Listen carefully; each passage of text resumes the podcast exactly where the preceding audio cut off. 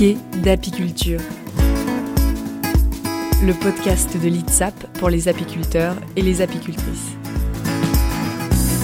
L'ITSAP, c'est l'Institut technique et scientifique de l'apiculture et de la pollinisation. Ici, on travaille avec et pour les apiculteurs et apicultrices.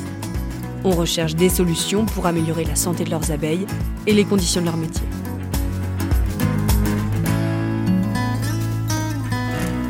Épisode 1 Le frelon asiatique.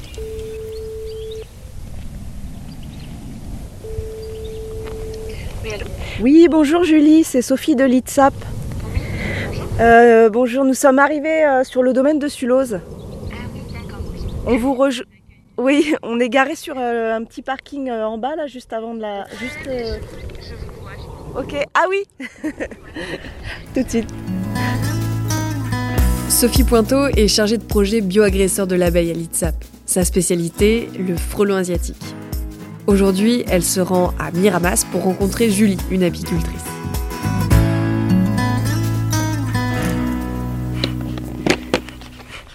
Alors, euh, ben, je vais ouvrir euh, la ruche pour un contrôle. C'est une ruche que j'avais orphelinée euh, pour qu'elle élève celle-ci de manière naturelle. Donc, on va regarder si elle a commencé à pondre ou pas, si elle a bien été fécondée. Elles sont gentilles aujourd'hui. Donc, on voit, ben, il y a du miel. Là, du miel qui brille, du miel operculé ici. Ici, on voit quelques, un peu de pollen, on va chercher sur un autre cadre. elles sont toutes zen là, il n'y a pas de frelons, c'est bon. Pas pour l'instant, non. C'est sur ce rucher que tu as eu tes gros problèmes de frelons, tes grosses grosses pressions l'année dernière Oui, oui, tout à fait. C'est le, c'est l'endroit où j'ai eu le plus de problèmes avec le frelon, D'accord. jusqu'à être obligée de, de le déplacer en fait euh, en septembre-octobre. Donc là, cette année, au printemps, j'ai réinstallé un rucher d'essaim parce qu'au printemps la pression est moindre. Ouais. Mais je sais que quand je redescendrai des lavandes, je pourrais pas mettre de ruche ici en fait. Du coup, tu as mis quoi en place pour euh, lutter contre ces grosses pressions? Donc déplacement de ruches? Déplacement, oui, quand j'ai pas le choix, et euh, du piégeage euh, au, au printemps. Et après aussi, on- je continue en été, à l'automne. Voilà. Sur ce rucher, j'ai installé trois, euh, trois pièges, euh, un petit peu répartis sur le rucher, euh, qui sont les pièges Veto Pharma, mais avec le mélange maison en fait. 40% de vin blanc, 40% de, de bière et 20% de sirop. D'accord. Sirop de fruits c'est juste les proportions qui changent. Tout à fait. Donc, c'est un petit piège Veto Pharma. Ah ben, il y a un frelon d'ailleurs à l'intérieur. Euh, donc les pièges, on les fixe euh, sur des arbres. Alors idéalement au soleil, euh, il faut que le que l'odeur de l'appât puisse être diffusée pour attirer les, les frelons. Les frelons rentrent et ils ne peuvent plus sortir. C'est c'est fait en forme. Les, les ouvertures sont en forme d'entonnoir et ils peuvent plus sortir. Mais il n'y a pas que ça du coup. Non, alors voilà, il n'y a pas que ça. Moi, je vois d'ici. Je vais pas l'ouvrir parce que sinon on risque de se faire piquer par le frelon vivant. Mais euh, il y a une mouche, il y a un papillon, il y a une guêpe. Donc celui-ci est, est pas idéal, on va dire. Est-ce que tu as intégré des dispositifs expérimentaux euh, donc, qui, qui visent à justement tester des moyens de lutte contre le frelon? Alors euh, oui, comme je suis adhérente au GDS A13, euh, groupement de défense sanitaire apicole du- des Bouches-du-Rhône, depuis l'an dernier, euh, je participe à un, des tests de, de piégeage. L'an dernier, j'ai testé un autre piège, je me souviens plus le nom, avec... euh, bivital? Oui, c'est ça. Le bivital avec les deux grosses euh, excroissances là. Je l'ai testé que à l'automne, enfin que l'été l'automne. Et euh, par contre, celui-ci, je le trouve euh, vraiment très sélectif. Moi, je piège que des frelons dedans. Est-ce qu'il y a d'autres études que le piégeage qui sont menées par rapport aux frelons ou est-ce qu'on a que cette marge de manœuvre là aujourd'hui euh? Bah, Pour l'instant, les travaux de l'ITSAP, oui, c'est vrai, se sont portés euh, sur le piégeage, piégeage euh, de protection rucher en automne, piégeage de printemps. Maintenant, on, on va plutôt euh, partir sur des tests euh, en mode banc d'essai auprès des apiculteurs, justement. C'est là où, où il y a l'intérêt de travailler ensemble. Euh, on avait l'idée, là, cette année, de tester les harpes électriques, ce qui est un article scientifique qui est paru, qui a montré que ça réduisait efficacement le stress des abeilles. Donc on voulait le tester, mettre ça à disposition pour des apiculteurs et avoir un, un retour d'expérience pour voir ce qu'ils en pensent. Ça consiste en quoi euh, En fait, tu as deux tiges qui vont maintenir un réseau de fils électriques. Tu places ta harpe entre tes ruches. Et les frelons, lorsqu'ils vont passer entre les ruches, vont se faire griller euh, par le courant électrique. Et euh, le principe, c'est que les fils sont suffisamment écartés pour laisser passer les abeilles. Et, mais du coup assez resserrés pour que le frelon lui ne puisse pas passer. Alors à condition de placer une harpe toutes les euh, deux ruches. Donc c'est pour ça que nous on voudrait voir euh, en conditions pratiques. Euh, ça m'intéresse en tout cas si, si ça donne des résultats intéressants. Moi souvent on me parle de, de, choses pour protéger les ruches, des cages, on me dit des poules, etc. Sauf qu'en fait c'est bien, mais à l'échelle d'un rucher professionnel, c'est pas du tout applicable. Déjà, ça coûte très cher, et puis ça ralentirait le travail sur le rucher. Euh, enfin, c'est inapplicable en fait. C'est ça, en fait, les méthodes de protection des ruches, souvent c'est applicable à des petits ruchers de loisirs ou voilà. Et après, voilà, trouver des solutions qui soient applicables à des ruchers pro. Où il y a beaucoup de ruches. Là, c'est là où c'est pour ça qu'on souhaite mettre à disposition des moyens de protection des ruches euh, auprès d'apiculteurs dans différentes régions, parce que selon les régions, euh, bah, on va ici dans le sud, on a beaucoup de gros ruchers. On travaille également avec le pays de, la, pays de Loire, où là, ils sont plus sur des petits ruchers, et du coup avoir différents retours pour voir un petit peu euh, ce, que chaque type d'apiculteur en pense. Quoi. Bon, ben, je te dis à une prochaine fois et ben, merci pour euh, cet échange. Bah, merci pour ton accueil en tout cas. C'était vraiment, vraiment cool. Au revoir Sophie.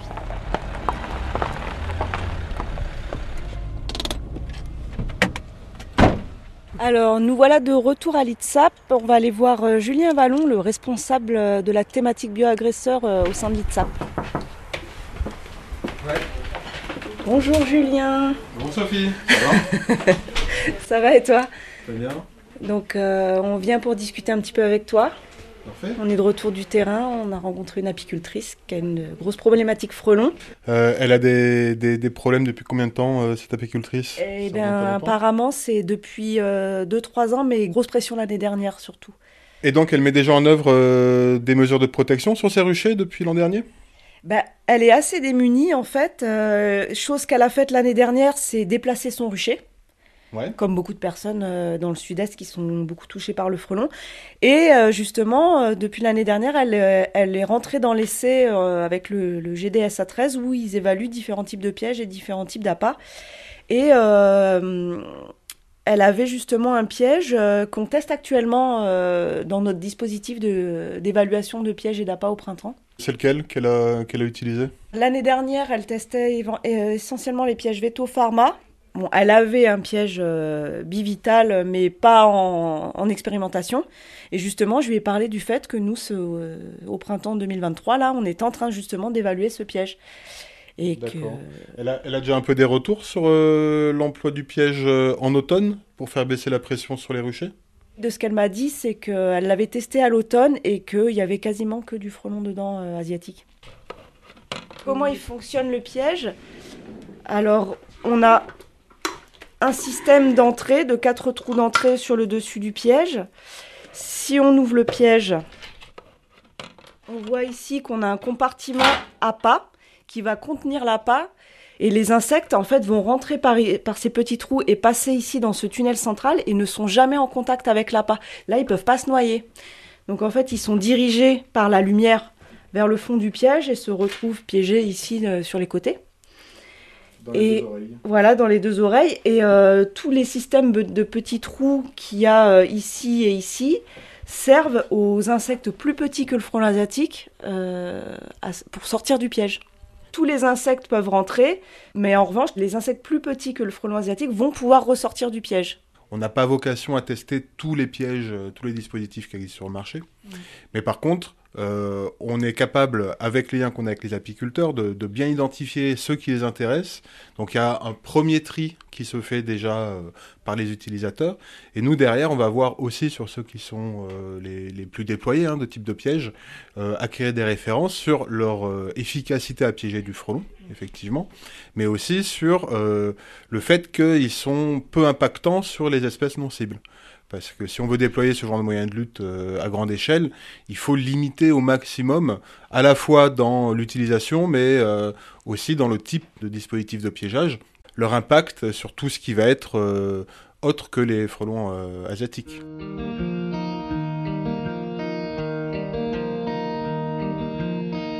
Sur le sujet du frelon asiatique, en fait, ce qui se dégage, c'est qu'il n'y a pas une solution miracle il faut qu'il y ait une synergie en fait de plusieurs actions euh, en parallèle. Donc il faut focaliser ses efforts à la fois sur la destruction des nids, focaliser ses efforts sur le piégeage pour euh, bah, pouvoir euh, réduire la pression au, au, rucher et combiner ça avec des méthodes de protection des ruches quand on le peut, parce qu'on voyait ce matin que sur un rucher d'apiculteur professionnel c'est plus compliqué à mettre en place. Mais voilà, pour des apiculteurs de loisirs, mettre en place des systèmes de protection des ruches, c'est tout à fait faisable. Voilà, c'est une combinaison de moyens de lutte. Déjà, il est important pour les apiculteurs de participer à des expérimentations, par exemple, qu'on met en place, parce que du coup, ils sont au courant de, de ce qu'on fait. Et du coup, on est directement en contact avec les personnes qui sont face aux problématiques de terrain qui peuvent nous faire part de leurs problématiques spécifiques et puis nous mettre à disposition des ruchers aussi pour pouvoir faire nos expérimentations. Par exemple, moi sur le frelon asiatique, euh, je suis en contact avec différents apiculteurs qui peuvent me dire bah voilà, telle année euh, j'ai une grosse pression de frelons, si vous avez besoin d'un rucher, je peux vous le mettre à disposition. Typiquement, c'est le genre d'interaction qu'on a avec des apiculteurs et une implication d'apiculteurs dans nos travaux de recherche ça me stimule parce que c'est toujours des défis à relever. Je suis optimiste. Hein.